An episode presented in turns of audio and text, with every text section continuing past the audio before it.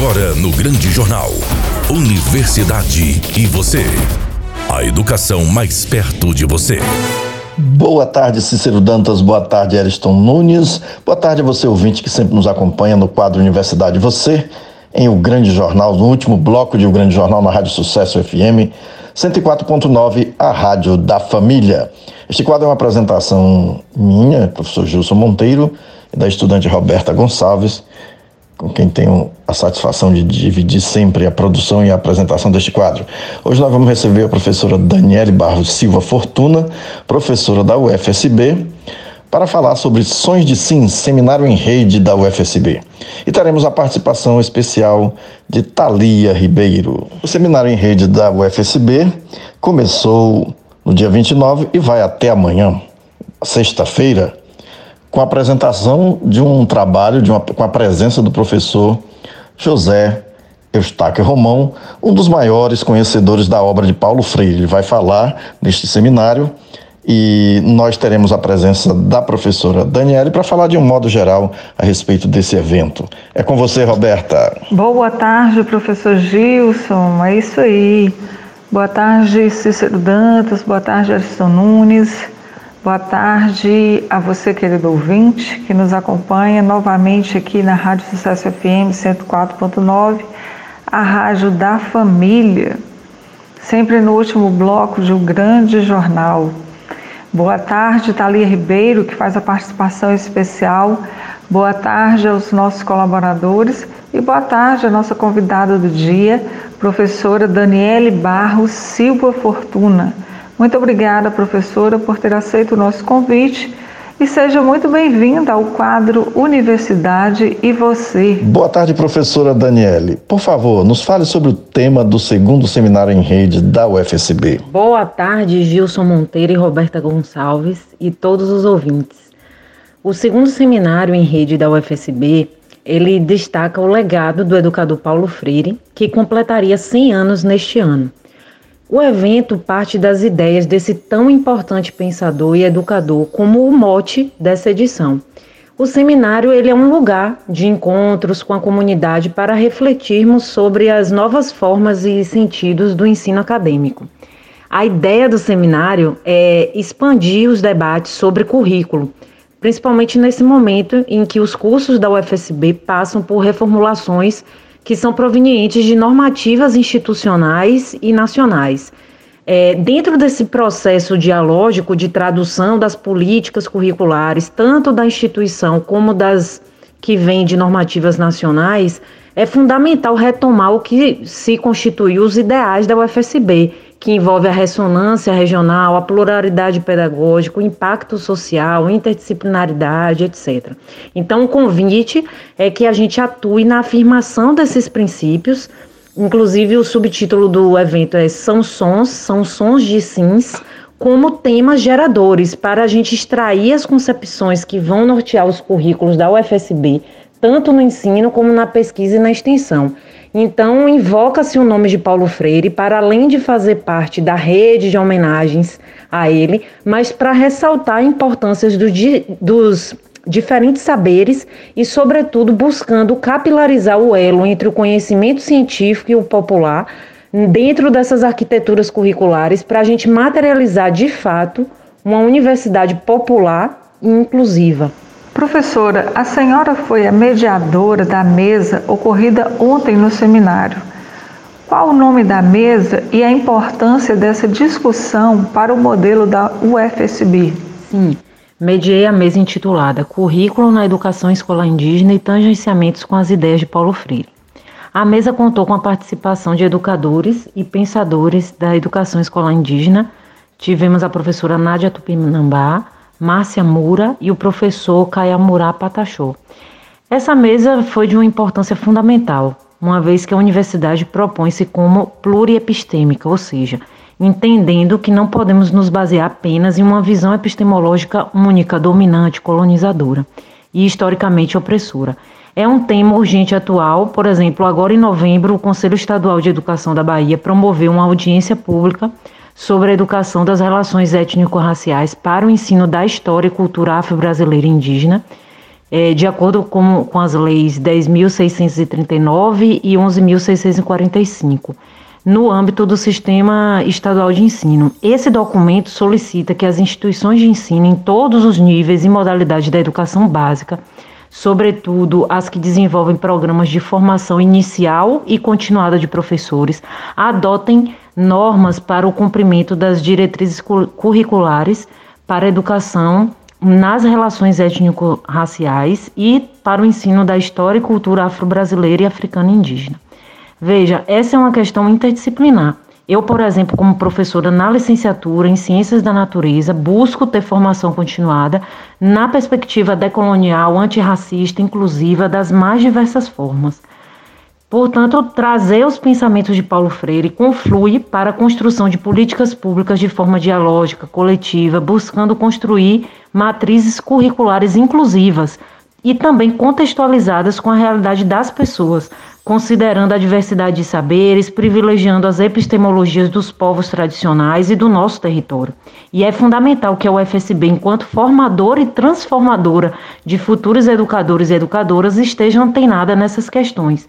E a mesa espero ter contribuído nesse sentido. Por favor, explique ao nosso ouvinte a relação do tema do seminário com Paulo Freire. Bom, tem tudo a ver. Como Paulo Freire nos diz, mais do que democratizar o acesso ao conhecimento, a ciência só avança quando incorpora também os saberes e as tecnologias comunitárias.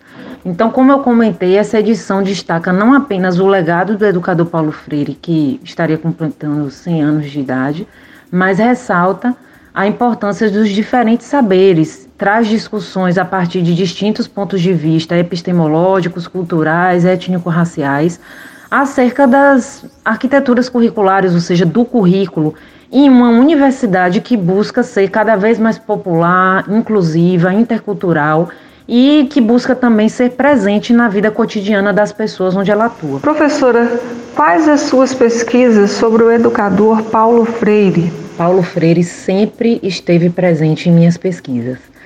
Seu pensamento libertador, humanista, progressista, é, a concepção de educação a partir da relação com o outro, sem aquele olhar hierarquizado, mas sempre em diálogo, com afeto, curiosidade, autonomia.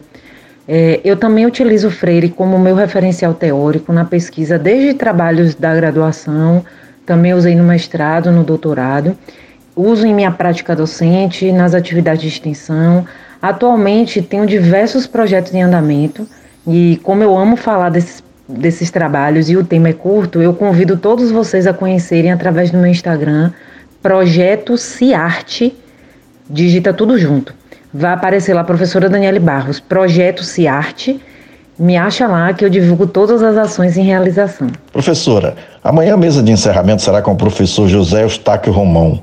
Qual o nome da mesa e a importância do professor Romão na divulgação das ideias de Paulo Freire? Sim, José Eustáquio Romão é um dos fundadores do Instituto Paulo Freire do Brasil e ocupa o cargo de secretário-geral do Conselho Mundial dos Institutos Paulo Freire.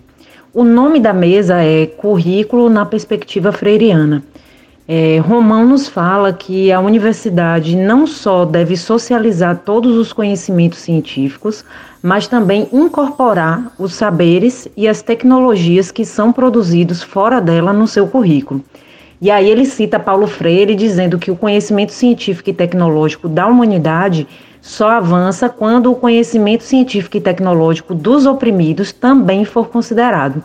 E aí Romão diz, né, que às vezes nem os oprimidos percebem que estão produzindo ciência e tecnologia. Mas essa ciência inovadora nasce aonde? No chão da fábrica, nasce nas comunidades e acaba sendo apropriada pelas elites e reaparece como sendo um conhecimento erudito, né? Então você pode se libertar politicamente e economicamente de algo, mas enquanto a gente não se libertar epistemologicamente, ou seja, na mente, né, no conhecimento, a gente vai continuar sendo oprimido. E o professor Romão ele tem sido de extrema importância na divulgação das ideias de Paulo Freire. Ele conviveu com Paulo Freire, é, o que é de um valor inestimável. E ele tem participado de lançamentos, eventos, celebrações envolvendo diversos, mais de 80 países. É, ele foi um dos fundadores de, do Instituto Paulo Freire, como eu comentei. Ele está ligado a criações das cátedras Paulo Freire, da Unifreire. E ah, ele também está é, conectado com a criação da nossa cátedra Paulo Freire aqui, né, na UFSB. E é uma honra tê-lo em nosso evento. Eu sempre digo que quem renega as ideias de Paulo Freire é porque não leu Paulo Freire ou então ouviu falar de forma distorcida. Para a gente criticar alguma coisa, é preciso ir em busca de conhecer essa coisa. Então, aí a gente pode se posicionar sobre aquilo. Então, eu recomendo: leiam Paulo Freire e acessem o conteúdo do seminário em rede da UFSB, que está muito bom e está disponível no YouTube. Eu agradeço aos dois apresentadores, professor Gilson Monteiro e a Roberta Gonçalves, pela oportunidade e espaço. Abraço!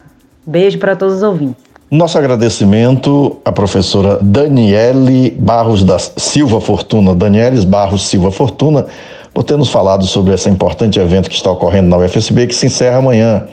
Agora nós vamos receber Thalia Ribeiro para falar de dezembro vermelho-laranja. Boa tarde a todos os ouvintes. Iniciando nossos informes sobre as campanhas do mês de dezembro. Esse mês que temos Dezembro Vermelho, que é a campanha nacional de prevenção ao HIV e outras infecções sexualmente transmissíveis, e o Dezembro Laranja, que tem como mês da conscientização sobre o câncer de pele. Hoje vamos falar sobre o Dezembro Vermelho, que é uma campanha instituída pela Lei 13.504/2017, que marca uma grande mobilização nacional na luta contra o vírus HIV, a AIDS e outras ISTs, chamando a atenção para a prevenção, assistência e proteção dos direitos das pessoas infectadas com HIV. Esse mês de dezembro é marcado com essa campanha porque dia 1 é o Dia Mundial da Luta contra a AIDS, que é a síndrome da imunodeficiência adquirida, uma doença que já matou milhões de pessoas no mundo, principalmente nos anos de 1980 e 1990, quando ela ainda era pouco conhecida. Hoje ela pode ser evitada com diagnóstico precoce e adesão ao tratamento. Além disso, nos serviços de saúde são distribuídos gratuitamente diferentes formas de prevenção da infecção. Também no sistema público é realizado os testes para detecção do HIV, que ele é feito rapidamente, com duração no máximo de 30 minutos sai o resultado e é feito com uma gota de sangue. Tendo o resultado do teste em mão, caso a pessoa esteja infectada, o tratamento é iniciado imediatamente, sem custo algum para o paciente. Sobre a transmissão, os pacientes soropositivos, que são aqueles que têm ou não a AIDS, eles podem transmitir o vírus a outras pessoas por relações sexuais desprotegidas, pelo compartilhamento de seringas contaminadas ou de mãe para filho durante a gravidez e a amamentação. Esse último caso, ele acontece quando não é tomar as devidas medidas de prevenção. Por isso é sempre muito importante fazer o teste e se proteger de todas as situações. E falando de prevenção, o uso do preservativo, tanto masculino como feminino, em todas as relações sexuais é o método mais eficaz para evitar a transmissão de IST e também do HIV. Ressalto novamente que todos os métodos são gratuitamente oferecidos pelo Sistema Único de Saúde. Essa campanha é muito importante, pois o estigma e a discriminação ainda está entre os principais obstáculos para a prevenção, tratamento e cuidado em relação ao HIV. Chegamos ao final do nosso quadro de hoje e já iniciamos o quadro da próxima semana. Muito obrigada a todos. Fiquem todos com Deus. Um excelente final de dia, um excelente final de semana. E até a próxima quinta-feira, se Deus assim nos permitir. Beijo no coração de vocês. Acabou, que pena tenho de ir embora. Boa tarde, Cícero Dantas. Boa tarde, Ariston Nunes. Boa tarde a você que está em casa, no trabalho, onde estiver. Boa tarde, Roberta Gonçalves, com quem divido a apresentação do quadro Universidade Você, sempre muito competente na produção deste quadro. Meus agradecimentos.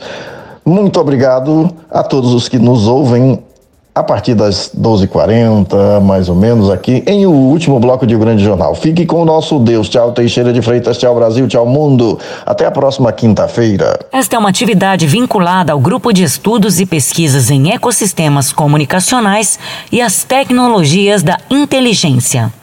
ECOEM. Você acabou de ouvir O Grande Jornal. Apresentação: Cícero Dantas. Reportagem: Márcio Barney e André Santos. Produção e sonoplastia: Eriston Nunes. Direção-geral: Leco Gomes.